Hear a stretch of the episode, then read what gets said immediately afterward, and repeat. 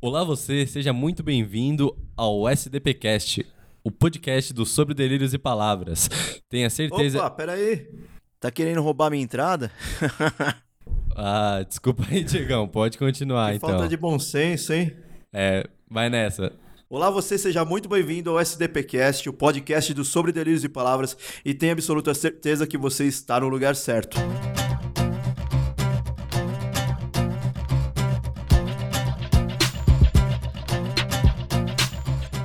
Aqui quem fala é o Delirante. Eu vou apresentar aqui quem vai participar do programa com a gente, vai ser o Paulo Matsueda. Salve, salve pessoal. Que prazer estar com vocês. Também Vitória. E o nosso convidado aqui, o Lucas Tavares. Opa, e aí galera? Muito feliz aí em estar com vocês. Desde já eu agradeço a oportunidade. E é isso aí. Vocês perceberam que a Vitória não está participando conosco hoje, é porque ela teve alguns contratempos aí, não pôde participar dessa vez. No tema de hoje a gente vai discutir um pouco sobre bom senso, o que, que é o bom senso, os conceitos né, que, que são aplicados ao bom senso e também alguns exemplos práticos sobre o que a gente passa no dia a dia, algumas questões que envolvem a escolha do bom senso. Para vocês saberem, esse tema foi uma indicação de uma ouvinte nossa a Júlia Miabe, ela deu a sugestão de fazermos um programa com esse tema bom senso. E já quero agradecer já a participação dela também, de, de mandar essa sugestão. E vocês que nos ouvem podem mandar sugestões também. Pode ser através do e-mail sobre delírios e palavras@gmail.com. Mande para nós a sua sugestão de tema, que pode ser que ela vire um programa aí para a gente conversar e trabalhar sobre o assunto, beleza? A gente preparou, na verdade não preparou, achamos um game aqui e vamos fazer ele aqui ao vivo aí para vocês. Porque, ao vivo porque a gente vai fazer sem saber o, o resultado, a gente não, não fez ainda. E depois vamos passar os resultados para vocês de cada um dos integrantes aqui. O nome do quiz, qual que é, Paulinho? Qual é o seu nível de bom senso? Aí a primeira pergunta desse quiz é a seguinte: se você está em uma fila de supermercado e percebe que o caixa preferencial está vazio, o que você faz? As alternativas são: eu olho se algum portador de necessidades especiais está vindo, e se não estiver, eu vou até esse caixa. Segunda opção: eu corro para lá antes que alguém mais perceba. Terceira opção: eu fico no meu lugar e deixo o caixa vazio mesmo. Pois é, hein, essas perguntas aí. Qual, qual que é? Cada um fala a sua aí e tenta dar uma justificativa, sei lá. Bom, eu vou na primeira opção. Eu olho se algum portador de necessidades especiais está vindo e se não estiver, eu vou até o caixa, porque normalmente nesses caixas assim tem aquelas letras pequenas embaixo, é, dizendo que na ausência de um portador de necessidade, esse caixa pode ser utilizado por qualquer outra pessoa. Então, por isso eu vou na primeira opção. Eu vou escolher a última. Eu fico no meu lugar e deixo o caixa vazio mesmo. Eu fico com um pouco de receio de outra pessoa aparecer enquanto eu estiver no caixa e ter que esperar eu fazer minhas compras, passar no caixa e gerar algum incômodo. Então eu prefiro ficar no meu lugar mesmo. Eu fico a primeira também, que é o olho se tem algum portador de necessidade. E se não tiver, eu, eu vou nesse caixa mesmo tem a prioridade do atendimento do, dos portadores de necessidades especiais, mas só que também ela diz que se, se não tiver, como o Lucas falou, se não tiver, pode usar. Então eu faria isso daí. A segunda pergunta é: você está em uma festa e vê alguns adolescentes de 15 e 16 anos tomando bebidas alcoólicas. O que você faz? A primeira alternativa é: eu não me meto. A segunda é: eu faço um brinde com eles. Eu tiro uma foto e coloco no Facebook com o seguinte texto: Vergonha alheia. Eu chamo a polícia. O que, que você faria, Lucas? Ah, cara, eu, aqui eu acho que depende do nível de intimidade assim que você tem com a pessoa. Eu vou escolher a opção que eu acho que normalmente eu é, faria, que é a primeira. Eu não me meto. É, eu também vou nessa aí. Não me meto. é, eu também fico com essa desde que não estejam fazendo nada que, que venha ferir outras pessoas, eu, eu não vou me meter, né? É. Quem tá dando a festa é o responsável, eu acho, por restringir essas pessoas da cidade de não ter acesso à bebida alcoólica. Né? É verdade. Lembrando que a lei proíbe tanto a venda quanto o consumo né, de bebidas alcoólicas para menores de 18 anos. A gente presenciou essa cena hoje no mercado, cara. Sério? Vendendo? Tinham diversas, diversos adolescentes nessa faixa etária de idade comprando bebidas alcoólicas E mas é, dentre ah, todos os adolescentes que estavam lá, provavelmente tinha alguém maior de idade, né? E acho que essa pessoa fez a compra, mas enfim, se responsabilizou por isso. Mas tinham diversos outros adolescentes menores que você via que iam consumir aquele álcool todo que estavam comprando. Né? Complicado. É, fica difícil mesmo, né? Bom, enfim, e a, a próxima pergunta é: Um amigo seu ele pediu dinheiro emprestado e atrasou o pagamento em um dia. O que você faz? Primeira opção. Eu pergunto a ele se está tudo bem e se ele quer um prazo maior para devolver o dinheiro. Segunda opção. Eu faço o maior escândalo. Terceira opção. Eu ligo para ele como se nada tivesse acontecido e espero ele mencionar o dinheiro. E a última opção, eu acabo a amizade. Peraí, esse daqui é difícil. É, Ah, isso eu vou Isso é ficar. bem difícil. Deixa eu pensar um pouco aqui. Eu vou ficar com a terceira opção. Porque eu tenho um pouco de dificuldade de já chegar e falar na cara assim, falar, ah, e aí? E o dinheiro e tal. Aí eu chamo a pessoa, a gente começa a conversar. E aí, se o assunto surgir no meio, eu já engato a cobrança. É, mas o, o que acontece é que claramente você está ligando pra cobrar. Quando você liga e fala alguma coisa, tipo algum assunto assim, qualquer, e depois vai pra um assunto que é tipo. Perto do que a gente quer chegar, Sim. né? A pessoa percebe na hora. Não tem como. Mas eu acho que também eu ficaria com a terceira, assim, porque. Fica sem não graça. vou cobrar assim, desse jeito. E você, Lucas? Eu não sei também, porque acho que depende. É, eu acho que isso, aqui depende um pouco da necessidade que você tem de receber esse dinheiro, sabe? Sim, é verdade. Mas, se, assim, se esse dinheiro não tá fazendo falta, eu- talvez eu até. Eu nem ligaria, assim, é, após somente um dia, mas. Se de fato eu precisasse, aí eu acho que seria a terceira opção, e como não- é essa que eu vou escolher. E falaria de outras coisas pra ver se ele entrava no assunto. Eu, ah, nem lembrava. Nem lembrava É, disso. nem, nem lembrava, coincidência. Enfim, terceira opção. A quarta pergunta, essa aqui acho que todo mundo já vivenciou. Seu amigo ou amiga está com uma roupa horrível. O que você faz? Primeira opção, elogio. Segunda, comento com os outros. Terceira, não faço nada.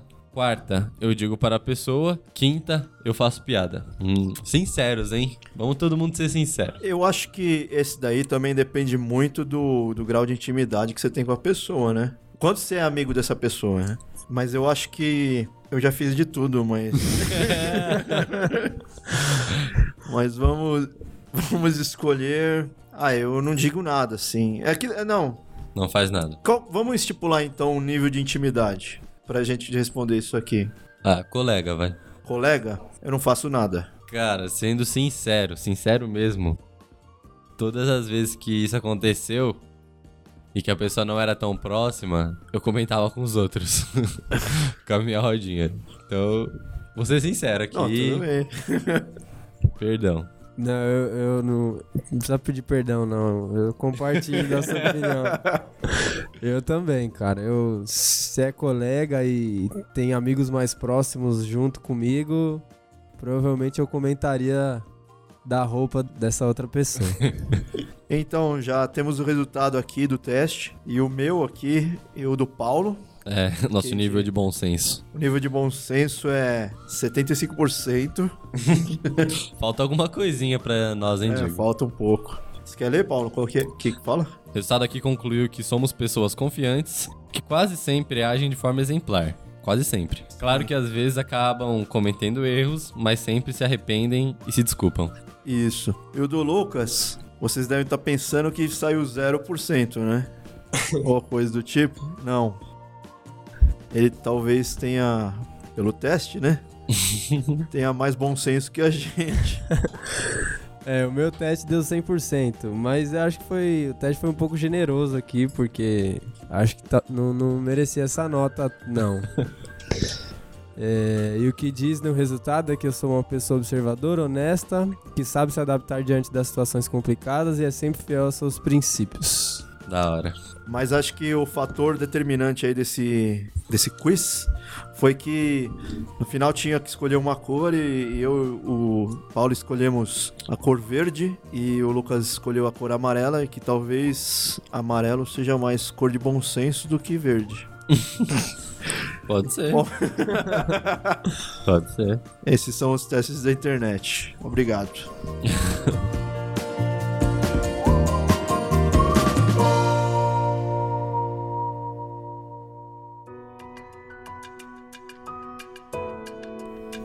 E depois desse game sensacional, vamos agora colocar algumas definições aí do que seria bem breve, assim, porque é uma coisa bem profunda. Bom, mas vamos definir um pouquinho. Fala um pouquinho aí, Paulo. Uma das, das definições que me chamaram muita atenção foi a de René Descartes, que é um filósofo empirista, né? Que dá muita importância para as experiências da vivida da pessoa. E ele fala que o bom senso é o poder de bem julgar e distinguir o verdadeiro do falso. É, é legal isso que ele falou, porque traz uma, um- uma conotação bem individual, né, pro, pro bom senso. Sim, isso é verdade. É, também tem o, um outro filósofo, Aristóteles. Ele fala que o bom senso é, é o elemento central da conduta ética. Uma capacidade virtuosa de achar o meio termo e distinguir a ação correta, o que é, em termos simples, nada mais do que bom senso. A gente pode ver que é bem individual, né, o bom senso, né? Sim, parte de, de cada um, é, dos conceitos de sabedoria, dos valores que aquela pessoa tem, também de como foi que, talvez criação, não sei se vocês concordam, mas acho que a criação influencia muito no bom Ah, senso. Sim. sem dúvida. Criação, educação, a- é, os valores que foram passado, passados para essa criança através dos seus pais e, e de todas as pessoas que participaram da formação dela, acho que sem dúvida fazem diferença nesse. E talvez até, até a vida que ela teve, os traumas que teve, podem influenciar no bom senso. Sim, as Também. experiências, né, que Sim. vi- vividas. Também não podemos confundir com a ética, né? O que, que seria a ética, Paulo?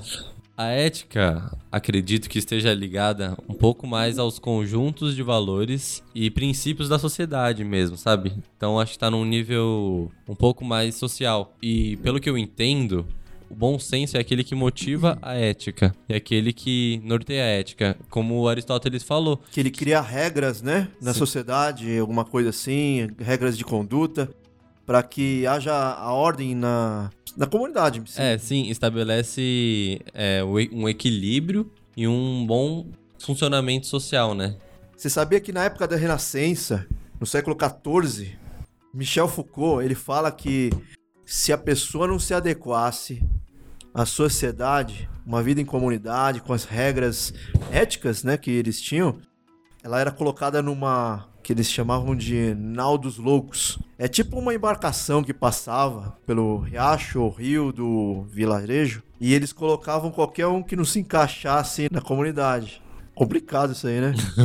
E tinha essa nau dos loucos, né? Que todo mundo, imagina, todo mundo desajustado indo para essas embarcações só para que a comunidade tivesse uma ordem, né? Uma ética forçada, né? Forçada. e induzida. Uma definição de ética bem bacana também do Mário Sérgio Cortella diz que é um conjunto de valores e princípios que eu e você usamos para decidir as três grandes questões da vida, que são quero, posso e devo. Ou seja, existem coisas que eu quero, mas não devo, existem coisas que eu devo, mas não posso, e existem coisas que eu posso, mas não quero. Interessante, né? Porque a ética norteia, assim, a vida da sociedade. Então, às vezes, mesmo você tendo um pensamento diferente do que a ética fala, é aconselhável e, e admirável que você a siga. Então, muitas vezes a gente não quer e cumpre, porque já foi pré-estabelecido por valores éticos da sociedade. É como se existisse uma lei implícita, né, em nós mesmos, né? Aham. E também não podemos confundir bom senso com senso comum. Senso comum, na verdade, é um, é um conhecimento popular. É, eu tava até conversando com o Lucas sobre isso e a gente tava falando que o senso comum é o pensamento da maioria, né? Então, o que a maioria pensa sobre algo, ou o que a maioria conhece sobre algo, ou até acho que acredita, né, sobre algo. É, não é muito difícil de encontrar isso daí, porque a gente vê nas redes sociais. Sabe, quando alguém tem um- uma opinião muito vaga, sem pesquisa, sem aprofundamento, saber o que tá falando, isso é senso comum. É, e muitas vezes eu acho que o senso comum não reflete o que seria melhor para a sociedade, né? Isso Sim, pode acontecer. sim. Não devemos confundir bom senso com ética nem senso comum, correto? Sim. Bom, acho que para ficar um pouco mais fácil, a gente pode trazer algumas características do bom senso, né? Sim. Como a gente já conversou, bom senso tá ligado à capacidade de distinguir é, juízos verdadeiros dos falsos e bons dos maus. Por exemplo, no metrô tem um assento deficiente, certo? Ah, A ética diz que a gente tem que deixar aquele pro deficiente. Agora, a ética não diz que nós temos que sair do nosso lugar que não é o, não é o mercado para um idoso sentar. Mas nó- por bom senso a gente faz. Ou não. deve- ou deveria, né? Porque quando falam de bom senso, eu lembro um pouco da nossa capacidade de julgamento mesmo. Decidir o que é melhor, o que seria bom em cada situação. Uma capacidade individual mesmo, assim. Que ninguém te mandou fazer, que ninguém te falou pra fazer, entende? muito bom. A segunda característica é a posição reflexiva frente ao problema. É, isso é importante porque traz um lado é, ref- reflexivo mesmo, né? O que a gente falou até agora foi mais sobre atitudes de bom senso e, e essa característica faz com que a gente, a gente reflita, né, sobre, é, sobre a tomada de... Reflita antes de tomar qualquer decisão. É a parte que fica no campo da ideia, né? Isso, Que nos exatamente. traz o bom senso, que vai motivar a nossa ação. Sim, eu, a terceira característica é início de questionamentos. Isso é legal porque em cada situação que aparece e que a gente tem que aplicar o nosso bom senso, a gente traz a reflexão, que nem a segunda cara- característica que você leu. E junto com essa reflexão vem os questionamentos. O que, que seria melhor? O que seria melhor pra mim? O que não me incomodaria ao próximo? O que seria melhor pra todos? O que, que a ética me diz? É, o que eu Então- devo fazer, né? É, os questionamentos também motivam, norteiam as nossas ações de bom senso. Uma outra característica é o princípio de autoconsciência e também capacidade de adaptação frente a regras e costumes. Isso é bem interessante, né? Se adaptar à necessidade ou ao que acontece de acordo com a lei, com as regras estabelecidas, né? É, porque muitas vezes as regras ou as normas não vão ser muito confortáveis ou não podem não vir de acordo com o que você pensa. Mas o bom senso vai te fazer se adaptar, né? A cada norma, cada regra que tiver. É de caráter atemporal, ou seja, não é datado, e universal, acessível a todos os seres humanos. E também tem a capacidade própria do ser humano para orientar seus pensamentos e desenvolver suas virtudes. Bom senso também é sinônimo de prudência e sensatez. E bom senso também está ligado àquele velho ditado que a gente sempre ouve: que não faça para o outro o que não quer que façam com você. É verdade isso, né? Isso muitas vezes é o que é o princípio de cada ação de bom senso que a gente toma. E isso acho que até simplifica um pouco, né? Torna, acho que esse tema um- mais fácil. Quando a gente pensa que. é, quando a gente traz esse questionamento para nossa mente, é, fica mais fácil a gente acho que entender um pouco mais sobre bom senso. Não fazer pro outro o que a gente não gostaria que fizesse pra gente.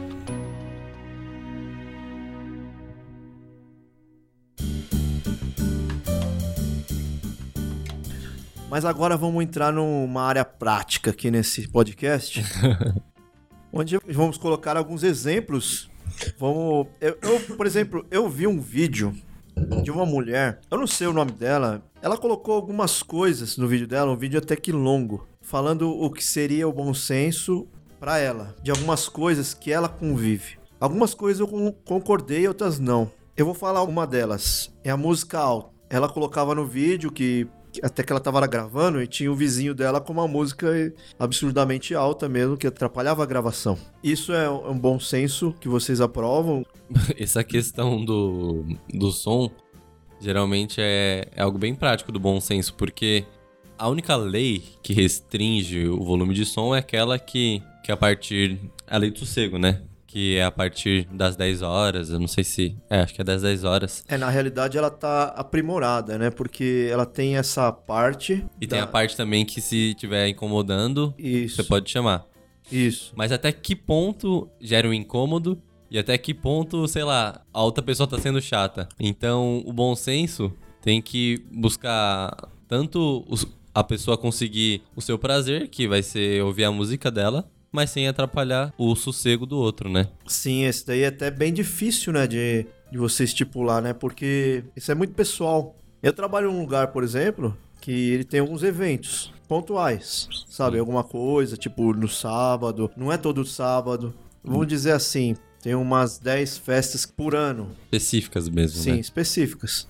Só que tem música alta, alta pro estabelecimento, mas talvez não tão alta pro vizinho. Só que como a festa ela se prolonga durante o dia, não, não chega aí até a noite. Mas aí o vizinho reclamou, a gente entende, a gente até baixou um pouco o volume, né? Mas ao nosso ver, a gente não tá ferindo o bom senso. A gente tá no nosso bom senso. Porque a gente tem a festa, festas pontuais e no volume que é adequado pro dia, entendeu? Eu tenho um exemplo pra contar de um estabelecimento que se adequou à, à sua vizinhança, assim, né? Casei há pouco tempo e no buffet que a gente casou, a gente tinha intenção de, de contratar alguma, de uma banda e tudo mais, e a gente não pôde fazer a contratação da banda justamente por conta do buffet ter restringido isso, por conta já- de já ter tido problemas com seus vizinhos, é, através do barulho que isso causava e tudo mais. E o legal disso aí que vocês estão falando é que tem os dois lados. O lado do bom senso do estabelecimento com os vizinhos, mas o lado também do vizinho ter bom senso com o estabelecimento. Sim. Em pensar de que,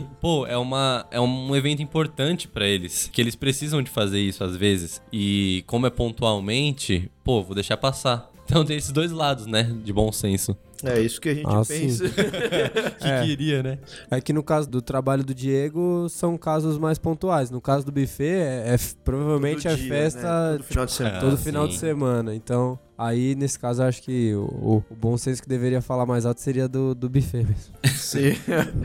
Outra é essa daqui, por exemplo, é uma que eu não concordo, porque eu acho que é muito pessoal, mas ela tava reclamando no vídeo das pessoas que falam alto no celular.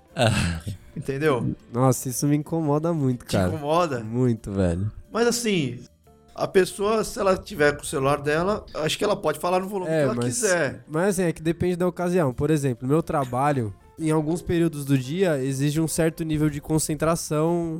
E tem pessoas lá que falam de uma maneira, meu, parece que tá gritando com a outra pessoa no telefone, entendeu? Falando ao vivo, né? É, não, não dá cara. pra entender por que que grita tanto. E isso acaba incomodando, assim, então, não só eu, como outras pessoas. Inclusive, é, já teve algumas situações que o pessoal pediu pra essa pessoa ir pra um- uma sala reservada, conversar lá. Nossa. É, de, de tão alto que essa pessoa fala. Então, eu, eu acho que eu entendo um pouco aí. É, o lado dela, né? é, o, lado, o lado dessa mulher. Isso, desde que não afete minha concentração em algo que eu preciso fazer, eu acho que não tem problema, sabe? É, se você parar pra pensar também, é que no serviço do Lucas é diferente, que todo mundo trabalhando no mesmo lugar e talvez atrapalhe mesmo. E eles ligam direto, né? Mas se for, no caso, uma ligação, eu não sei como que essa mulher do vídeo deparou com esse problema. Mas se for uma ligação, uma pessoa que tá na rua, tá ligando e fala alto, eu não vou ficar incomodado com isso, sabe? Sim. Porque tá na rua, pô. E mesmo se for no, no ônibus, é uma ligação, é só uma vez, entendeu? Então esse problema não é tão atual assim, né? É, nos episódios da Praça é Nossa, os episódios mais antigos, tinha o personagem Canarinho, que aparecia na praça falando no celular, incomodava sempre um outro, outro cara e acabava às vezes até tomando uns tapas lá de, de, de tanto incômodo que ele causava, né? Nossa, eu não lembro disso aí. Eu lembro. É, Não. Legal. Algo que eu pensei durante a nossa. Durante a discussão que a gente tava falando, o Diego falou que é algo um pouco implícito, né? O bom senso. Algo que já tá meio subjetivo. Como eu gosto bastante de surfar. Dá pra trazer um exemplo de como existem algumas coisas dentro do esporte que, que mesmo ninguém falando, a gente acaba praticando por bom senso. Ô, Paulo, vai ter um- algum episódio que você não vai falar de surf? Ah, de surf de futebol é difícil. Então, é, por exemplo, no mar, quando um surfista já pega uma onda, já tá vindo numa onda, ou quando tá remando melhor posicionado numa onda, o outro surfista, não obrigado, mas por bom senso, é indicado que ele deixa a onda pro surfista melhor posicionado ou que já está vindo na onda. Então isso acontece muito. E quando a pessoa não faz isso, a gente fala que a pessoa rabiou o outro surfista. Então, é, o bom senso conduz também essas coisas dentro do esporte. Isso é legal. Isso levanta uma questão. Eu não surfo, Ah. mas se eu começasse a surfar agora, eu não saberia disso daí. Bom, será? Você observando, você acha que você não. Por exemplo, você vê. Você tá remando, tá remando pra uma onda. Aí você olha pro lado e vê um surfista já vindo nessa onda. Você deixaria de entrar na onda ou você entraria do mesmo jeito porque o mar é de todos? É, acho que nesse caso mesmo eu não entraria na onda, né? Então, tá vendo como é o que já tá meio que em você, mas que você só não sabe? Que na verdade seria pra respeitar mesmo o cara, né? É. Que já tava lá, né? A pessoa, a própria pessoa. Sim. Outra coisa que o vídeo da mulher fala é: cuidado com as fotos que você posta no Facebook. Quando ela começou a falar isso aí, eu fiquei assim, cara, não consegui entender. Tá certo que tem gente que coloca foto que você não quer ver, mas eu acho que não é uma questão de bom senso. Porque a. Bom, a foto pode inc- incomodar outras pessoas. Seria essa a justificativa dela. Isso? Isso, mas aí que seria uma questão de gosto. Sim. E. Ah, mas depende. Depende muito, porque não é só. Você tá pensando em que tipo de foto? Porque, por exemplo, tem gente que põe uma foto de uma espinha gigantesca lá no Facebook. Ou um vídeo de alguém Espremendo, espremendo espinha. uma espinha. Cara, Isso- isso, é. Isso é, sim, então, então. são fotos que você não quer ver, Exatamente. mas não, não quer dizer que a pessoa não possa postar. Não, não quer dizer Certo. que ela não possa postar, mas a- é, ela, com certeza ela deve pensar que ao postar isso, ela vai. Alguém que não queria ver aquilo vai ver. É, isso é verdade. É. Bom, é que, é, é que não é algo que exista uma obrigação, né? O bom senso. Sim. É, Então é a partir de cada um. é então. Isso que é difícil. Por exemplo, a, a- pessoa que se sente Mas cê- incomodada vai pensar e falar: pô, essa pessoa não tem bom senso não de ficar postando vídeo de espinha. É, exatamente, exatamente. Uma outra coisa que ela falou também é parar o carro na porta de casa. Esse eu concordo. Na rua que eu moro não tem tanto esse problema porque ela é movimentada e também não para muita gente. Para na frente da garagem, mas na casa da minha avó, que é um lugar que eu frequento bastante, sempre tem um carro parado lá, porque é uma rua meio que sem saída, o pessoal usa como estacionamento mesmo, e isso incomoda demais, sabe? Quando você tá chegando, porque é uma situação assim, a pessoa que parou o carro, talvez ela até pense, ah, mas não tem ninguém, não, ninguém entrou na garagem, ninguém vai sair, mas a pessoa não tem como saber que hora você vai chegar, e que a hora que você chegar, você tem o direito de, de parar o carro na garagem, ou parar na frente da casa da sua avó, vamos dizer assim. É. É, a- é que isso, na regra de trânsito, não pode, né? Parar na frente da, da casa do estacionamento. Se tiver estacionamento. Tem estacionamento na casa da sua avó. Tem uma vaga de garagem. De garagem. É. Então, isso já é uma regra, né? Que tá sendo infringida. Sim, é uma regra, hein? Uma regra de trânsito De que tá sendo trânsito mesmo. infringida. Além de uma questão de bom senso, é uma questão que tem uma punição, né, pra isso. Eu tenho tido essa experiência também, porque a rua que eu moro ela é um pouco estreita e a vizinha tem um carro bem grande, ela acaba parando o carro em cima da calçada e ao parar o carro em cima da calçada, ela não para na minha, de frente com a minha garagem, mas automaticamente toma uma, uma parte da minha garagem. Assim, dá, dá pra eu entrar e sair com o carro é, tranquilamente, mas é, mesmo assim acaba incomodando um pouco. Você parar o carro inteiro assim na, na frente da garagem de alguém, impossibilitando o, é, o trânsito, aí é, é realmente muito complicado. É, até questão de pensar, por exemplo, ó, se eu parar o carro aqui, será que eu não vou atrapalhar o trânsito? Será que não vai ficar estreito para as pessoas passarem? Então, é aquela questão que gente, uma das características que a gente falou. Fazer esses questionamentos, né? De, de como ficaria, de como seria. Sim, é muito importante, né? Porque pra saber se tá incomodando alguém, eu acho que é o primeiro. O primeiro de todos é esse aí. Tá incomodando alguém? É, É, isso é complicado porque, assim, nos primeiros dias que a, que a vizinha parou em, em parte da minha calçada, eu falei, ah, acontece, o carro dela é grande, não dá pra, pra- não dá pra parar somente na calçada dela. Mas com o passar do tempo, isso vai te deixando um pouco mais de saco cheio, talvez. talvez bom senso tenha um pouco de limite também, não sei.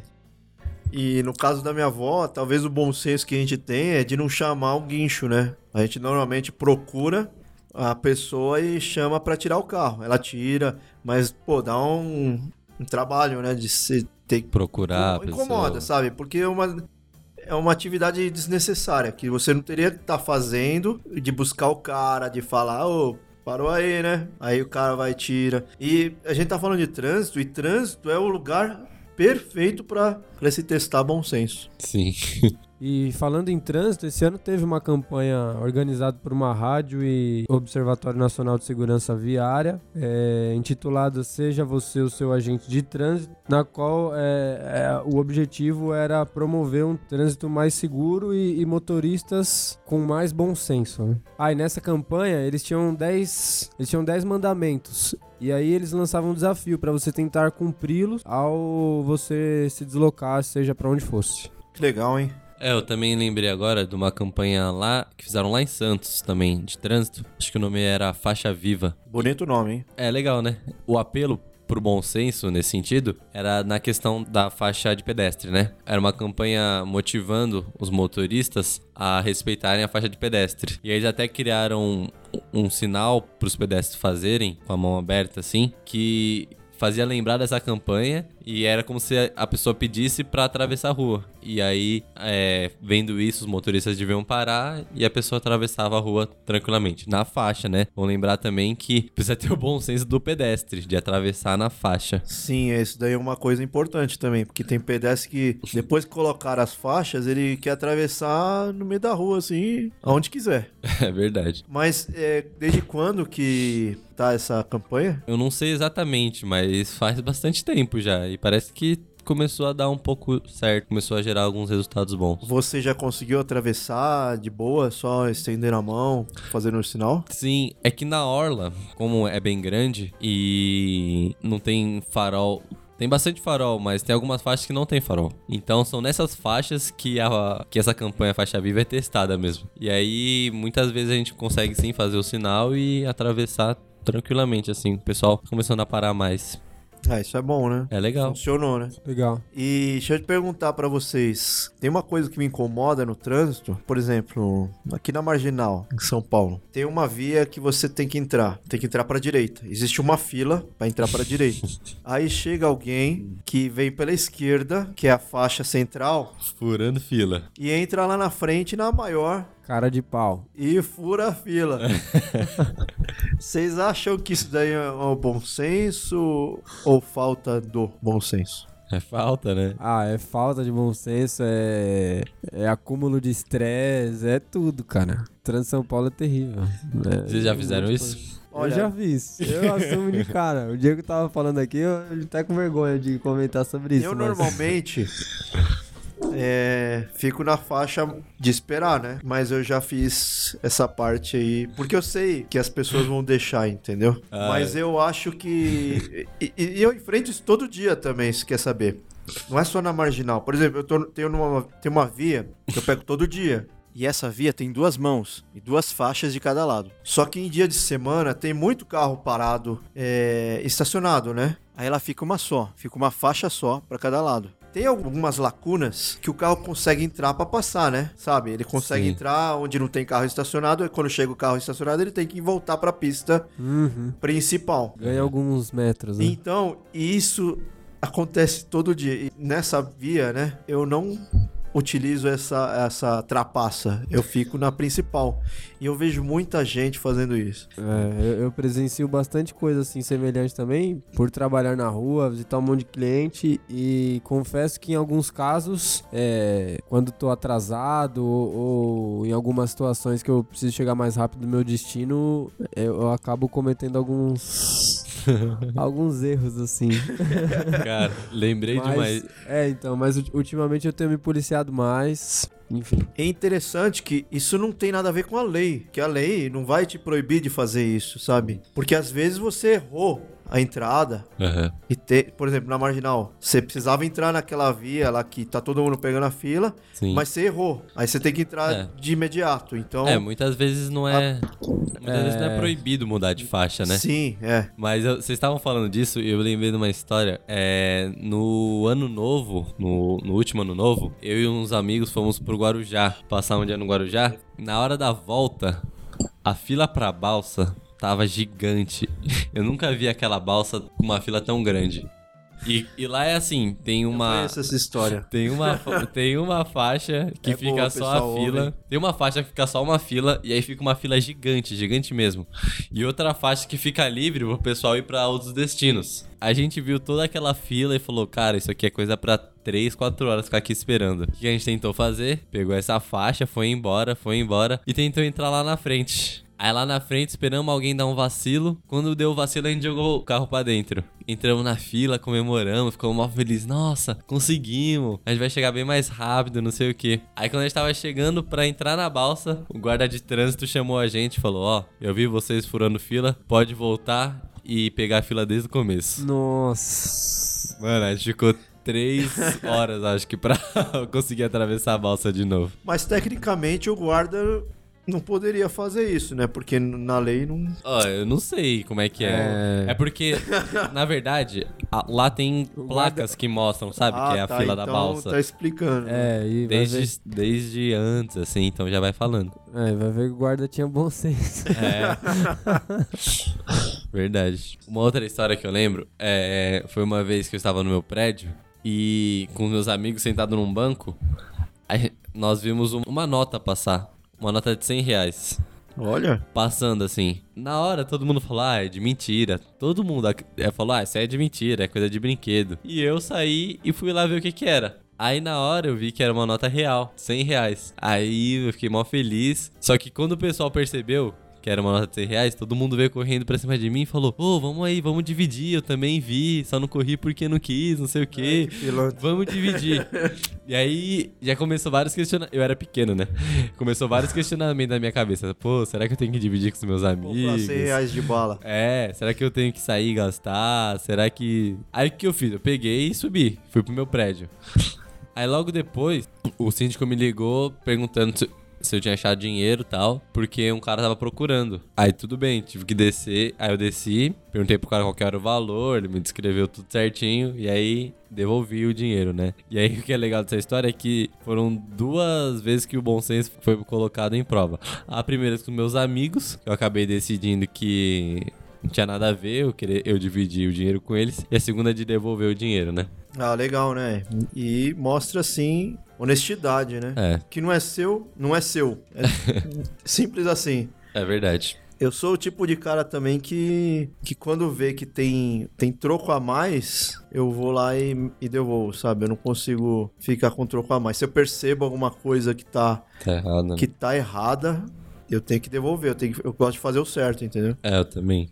Nessa Diversas vezes já me deram troco errado e, e eu sempre fui lá e devolvi, falei. Uhum. tava errado, então. Bom, eu na minha infância, uma das, das brincadeiras de, de moleque que a gente gostava de fazer, às vezes na rua, era amarrar uma carteira ou, ou algum, algumas notas de dinheiro é, numa linha e, e deixar no meio da rua e se esconder atrás de algum muro, alguma coisa assim, pra ver se alguém ia pegar. E quando essa pessoa fosse pegar, a gente puxava e, e se me matava de rir lá. né? Mas eu lembro de uma de um episódio de da gente ter deixado uma- a carteira de um amigo nosso e a irmã desse amigo nosso tava passando na rua e ela baixou pra pegar a carteira, a gente puxou e de novo dando risada e tal, não sei o quê. E ela deu uma dura na gente falando que ela foi pegar a carteira porque sabia que era do irmão, porque reconheceu e tudo mais e, e faria isso pra ajudar e não pra pegar a carteira, pra pegar o dinheiro que tava dentro ou algo do tipo como a gente pensava que as pessoas sempre fizessem, né? É. Mas é, é- era, um- Uma prova de era bom uma senso. prova, era uma prova, é. Legal. Também algo que dá pra ver, prova muito também o bom senso, são os esportes, né? Que nem eu tinha falado do surf. E eu lembrei do futebol também. Uma vez tava jogando e foi uma bola cruzada assim, a bola pegou bem de leve na minha cabeça. E o juiz não percebeu que a bola foi pra fora. Seria es- escanteio pro outro time, né? E o juiz não percebeu e acabou marcando errado. E aí eu tive que. Eu. Sei lá, algo deu um sentimento na hora, eu tive que me acusar assim. Falar, ó, pegou em mim, juiz. É, a bola é dos caras. E o, outro, o teu time fez o que quando você falou isso? É, isso que foi legal. Eles me apoiaram. Eles ficaram tranquilos assim, falaram: ah, é isso aí, pô, tem que fazer isso mesmo. E, mas É, o que é foi legal. mais da hora é que depois disso, o time adversário começou a fazer fair play também. Isso foi muito da hora, porque o que eu fiz motivou outras pessoas a fazerem também. Então teve jogada lá que foi falta, os caras é, acusaram que foi falta, que a bola bateu e foi pra fora, eles acusaram que bateu e foi pra fora, isso ajudou muito o juiz. Nossa, Porque em Várzea, o juiz apita sem bandeirinha, sem Sim. auxiliar. É bem difícil, né? Uhum. É, esse ano a gente. é, Primeiro comentando isso que você falou, Paulo, é interessante porque normalmente a gente não age dessa forma porque pensa que os companheiros do nosso time vão brigar, vão achar ruim e tudo mais, da gente é, dar a bola pro adversário. E se sai um gol do time adversário no escanteio, que verdade. você falou que. Então, é realmente complicado. Mas esse ano a gente teve alguns exemplos na TV, em jogos de, de grandes times, em relação a fair play, né? O zagueiro de São Paulo, Rodrigo Caio, é, evitou que o atacante do Corinthians fosse suspenso de uma partida é, em uma falta que o juiz marcou, deu um cartão amarelo pra, pra ele. E o Rodrigo Caio se acusou na hora, falando que o João não fez nada, que foi ele que tinha, tinha trombado com o goleiro do seu time. E aí o cartão foi anulado e tudo mais. E isso gerou uma discussão bem grande, porque jogos depois, tipo, o João fez um gol de mão e não acusou a mão, a bola que bateu na mão dele. Tem um épico, né? Do Maradona também. Tem o Maradona. Na Copa, né? É, La Mana de Deus, né? Tem o do Maradona, tem. E teve jogador de São Paulo que fez gol de mão depois também e, e também não se acusou. Então, falando de esporte, e acho que principalmente futebol, esse é um tema que tem que evoluir muito ainda, né? É verdade. Sim, é. Porque o conceito de bom senso nesses casos seria você favorecer seu time. É uma renúncia, né? é, do- exatamente. Talvez, não é, não é do seu direito, mas pode ser a renúncia da vitória. É, É. vai, vai contra acho que a, a competição ali, né? Que existe. né?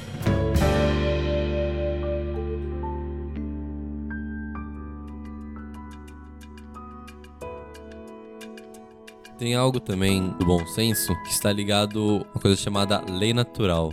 Como é que é isso aí, Diego? Ah, interessante isso que você falou, Paulo. A lei natural, na verdade, é um conceito que C.S. Lewis trouxe em algumas das suas obras. Ele fala sobre essa lei natural. C.S. Lewis, para quem não conhece, ele fez algumas obras muito conhecidas, As Crônicas de Nárnia. Sabe aquele filme que a Disney fez e todo mundo gostou? Sim, eu gosto bastante também. Esse é um dos filmes que foi baseado na sua obra e os livros dele são utilizados até hoje para o ensino, o que seria o equivalente do ensino médio nosso, lá na, na Inglaterra.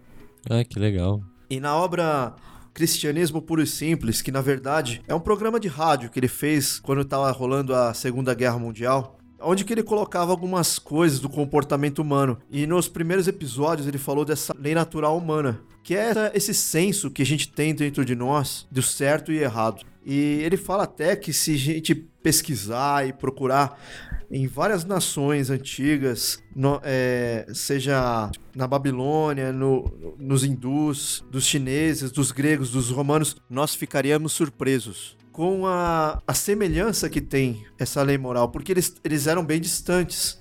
E mesmo assim eles encontraram praticamente o mesmo bom senso.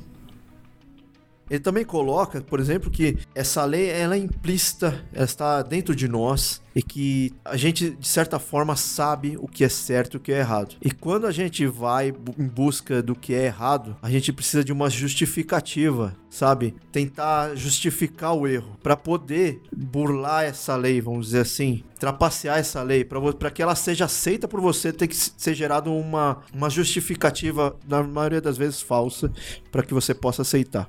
Nossa, que legal isso aí que você falou. O bom senso sempre tende a nos direcionar para as decisões que são melhores para nós e para o outro. E quando a gente comete algo que o bom senso se ausenta, nós temos consciência que é errado, mas muitas vezes a gente quer se enganar, criando toda uma outra justificativa ou criando algo bem falso na nossa cabeça para que possamos ter a paz ou a tranquilidade que só a atitude de bom senso nos traria. Sim. Acende o sinal, né? Na verdade, quando você tá fazendo algo errado. É, e é interessante isso porque o, bom senso e as atitudes de bom senso, na maioria das vezes, não se justifica, né? Você toma uma atitude é, que julga correta e que é não- correto não- e pronto. Não tem uma justificativa plausível, né? Que É, você não precisa dizer. ficar é, justificando o porquê você tá fazendo aquilo, sabe? Entende ou não? Sim, é porque é algo tão natural. É algo natural. Exatamente, por, al- por Sim, ser é. algo natural. É, enquanto a sua atitude errada, né, vamos se dizer assim, é, o autor o autor diz que você precisa de justificativa. Sim, é, eu vi até uma matéria, eu não me lembro agora qual que é o texto, porque faz, faz muito tempo que eu vi isso daí, mas é no, no ramo de psicologia, né? Onde foi feito um estudo é, sobre os políticos corruptos. E nesse caso, eles, eles falam que, mesmo que o cara aceite lá, quando ele tem o, o aceite do suborno, mesmo que ele não diga, não se expresse verbalmente, ele tem que, em sua mente, criar uma justificativa para receber esse suborno. Na maioria das vezes, a justificativa vem: ah, eu trabalho bastante, eu tenho uma família grande, eu mereço isso. Então ele cria uma coisa, uma justificativa para poder aceitar esse, esse suborno. É, eu lembro também. Lembro não. Tem um, uma pessoa que eu conheço que, que agora, graças a Deus, ela tá mudando. Mas às vezes a gente ia no mercado e ele cede lá com alguns doces, algumas Nossa. coisas que que a gente não costuma comprar e dentro da nossa rotina, assim. E aí eu perguntava para ele como é que ele pegou aquilo. Muitas vezes ele realmente furtava mesmo do, do estabelecimento algumas coisas que ele queria. Coisas pequenas. Entendi. Na mente dele, a justificativa para isso é que aquilo não faria diferença nenhuma pro estabelecimento e que todo o sistema produtivo já gera uma, uma opressão no consumidor e que talvez isso não mudaria nada, sabe? Então, pelo fato dele já ser oprimido, por ser um consumidor e estar tá sendo oprimido, ele se achava no direito de fazer isso. Hum, bem e estruturado na né, é. resposta. é, uma justificativa tava na cabeça então. dele. Mas depois conversando com ele, ele me falava, cara, eu, eu sei que não é certo, sabe? Mas, pô, é, olha o tamanho do mercado, olha quanto dinheiro esses caras ganham. Estão tentando é. achar um monte de. Mas ele sabe que é errado, é. entende? É uma coisa, é como seria para aliviar, né? É, pra aliviar. aliviar o peso Exatamente. do erro. Exatamente. Até o Lucas falou, quando tem a coisa certa, quando você faz a coisa certa, então você não sente o peso. Não. Você simplesmente faz. Bom, a gente vai ficar por aqui. Esse é um tema muito amplo que dá muito tempo de conversa. Eu espero que vocês tenham gostado.